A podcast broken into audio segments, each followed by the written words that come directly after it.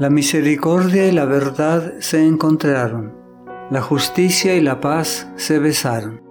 Salmo 85, versículo 10.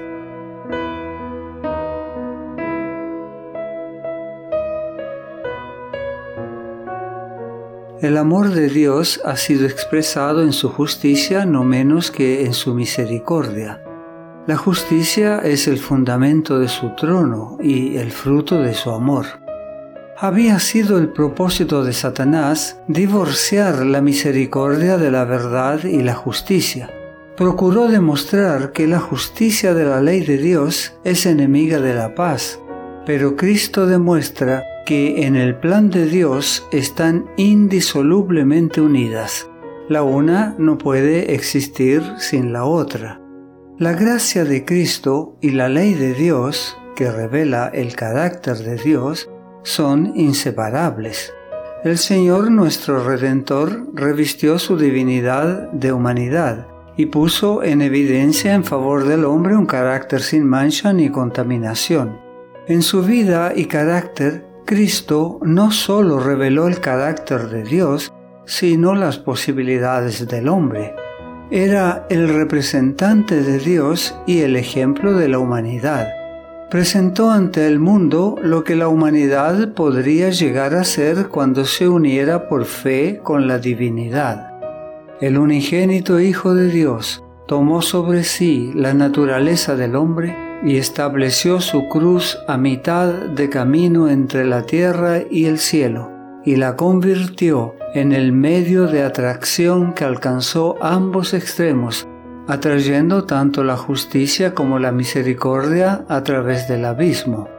Mediante la cruz el hombre fue atraído a Dios y Dios al hombre. El precioso ejemplo de paralelismo sinónimo expuesto en el Salmo 85, versículo 10, une en cada frase los principales atributos del carácter de Dios. La misericordia y la verdad se encontraron, la justicia y la paz se besaron. En estas pintorescas figuras de personificación se resume todo el plan de salvación la justicia y la misericordia estaban apartadas, opuestas la una a la otra, separadas por un enorme abismo. La justicia miró desde su puesto elevado y sublime y se acercó a la cruz. Allí vio que uno igual a Dios recibía el castigo de toda injusticia y pecado. Con perfecta satisfacción se inclinó reverente ante la cruz, diciendo, Basta pues en la cruz se satisfizo la justicia. Mediante la cruz, el pecador fue rescatado de la fortaleza del pecado, de la confederación del mal, y cada vez que se acerca a la cruz, se enternece su corazón y clama arrepentido. Fueron mis pecados los que crucificaron al Hijo de Dios. Deja sus pecados en la cruz y se transforma su carácter por la gracia de Cristo. El Redentor levanta al pecador del polvo y lo coloca bajo la dirección del Espíritu Santo. Cuando el pecador contempla al Redentor, encuentra esperanza, seguridad y gozo. La fe se aferra de Cristo con amor. La fe obra por el amor y purifica el alma.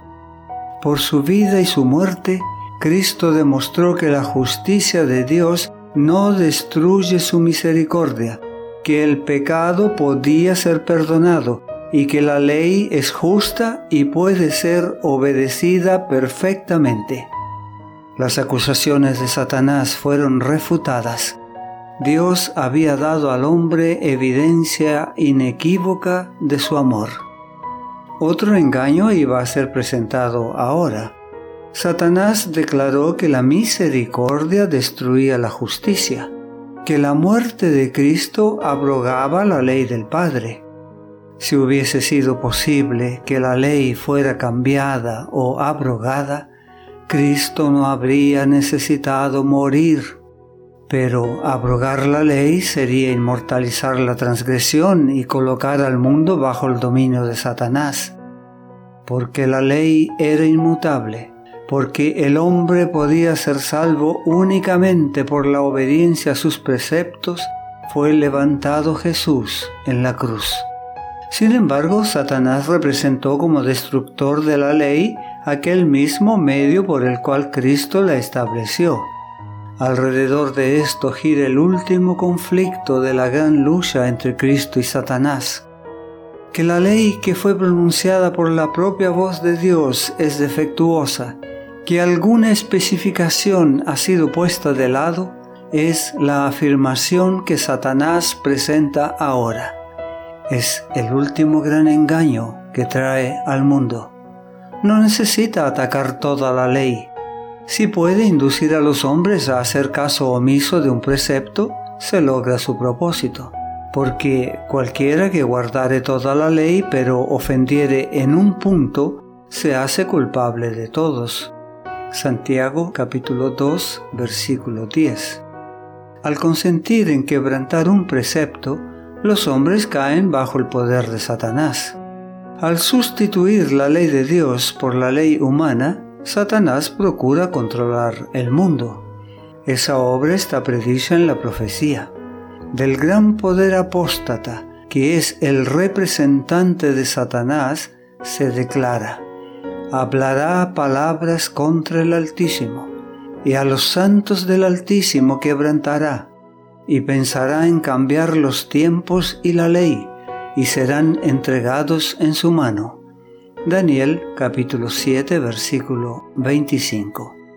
Los hombres ciertamente establecerán sus leyes para contrarrestar las leyes de Dios. Tratarán de obligar las conciencias de los demás y en su celo por imponer esas leyes oprimirán a sus semejantes. La guerra contra la ley de Dios, que comenzó en el cielo, continuará hasta el fin del tiempo. Todo hombre será puesto a prueba. El mundo entero deberá decidir si obedece o desobedece. Todos serán llamados a elegir entre la ley de Dios y las leyes de los hombres. Aquí se trazará la línea divisoria. Habrá solo dos clases, todo carácter quedará plenamente definido y todos mostrarán si eligieron el lado de la lealtad o el de la rebelión. Y entonces vendrá el fin. Dios vindicará su ley y librará a su pueblo.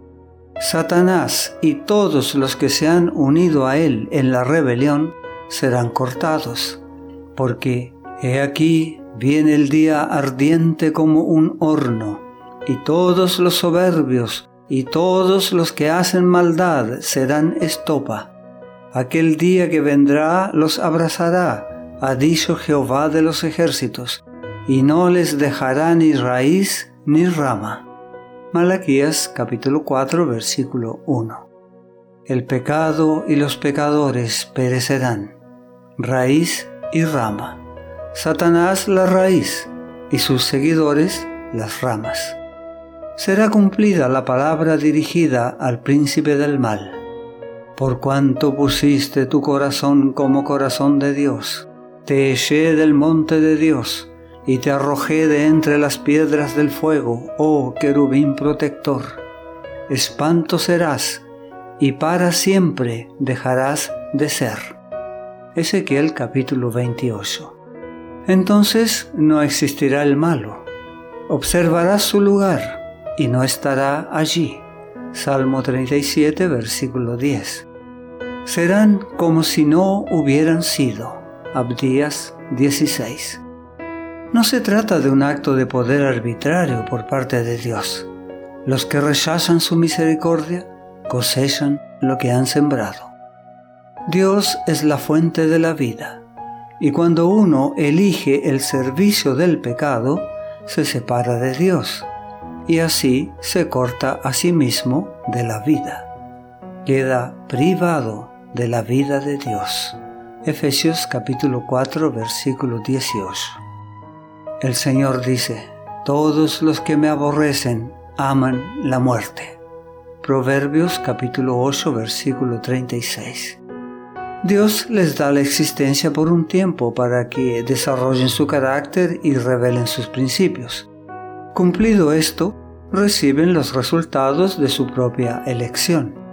Por una vida de rebelión, Satanás y todos los que se unen con él se colocan de tal manera en desarmonía con Dios que la misma presencia de Él es para ellos un fuego consumidor. La gloria de aquel que es amor los destruirá. Al principio de la gran controversia los ángeles no comprendieron esto. Si se hubiese dejado a Satanás y su hueste cosechar el pleno resultado de su pecado, habrían perecido, pero no habría sido evidente para los seres celestiales que ese era el resultado inevitable del pecado. Una duda en cuanto a la bondad de Dios habría permanecido en su mente, como semilla maligna para producir su fruto mortal de pecado y desgracia. Pero no será así cuando termine la gran controversia. Entonces, habiendo sido completado el plan de la redención, el carácter de Dios quedará revelado a todos los seres creados se verá que los preceptos de su ley son perfectos e inmutables. El pecado habrá manifestado entonces su naturaleza y Satanás su carácter. Entonces el exterminio del pecado vindicará el amor de Dios y establecerá su honor ante un universo compuesto de seres que se deleitan en hacer su voluntad y en cuyo corazón está su ley. Bien podían pues los ángeles regocijarse al contemplar la cruz del Salvador, porque aunque entonces no lo comprendían todo, sabían que la destrucción del pecado y de Satanás estaba asegurada para siempre, que también la redención del hombre era cierta y que el universo estaba eternamente seguro. Cristo mismo comprendió plenamente los resultados del sacrificio hecho en el Calvario. A todo esto miraba él cuando en la cruz exclamó, consumado es. No te pierdas nuestro próximo mensaje. La gracia de Dios sea contigo.